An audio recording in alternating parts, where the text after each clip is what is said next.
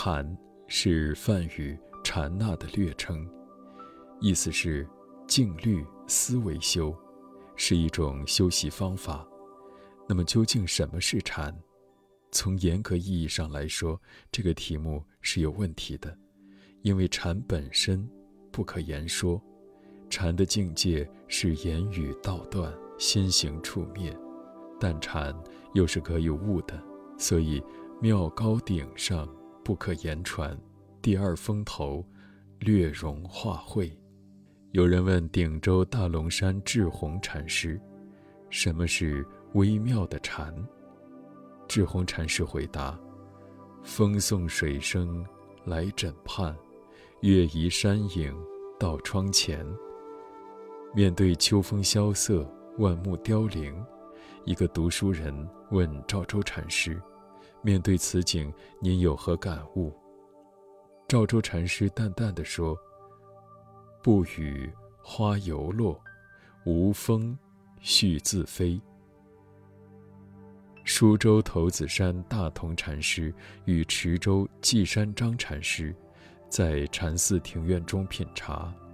大同禅师斟满一杯茶，指着杯中茶水说：“森罗万象都在里面。”张禅师将茶水泼在地上，笑问：“森罗万象，在什么地方？”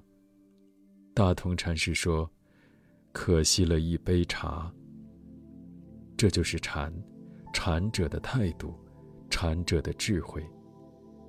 一位僧人问赵州禅师：“怎样参禅才能开悟？”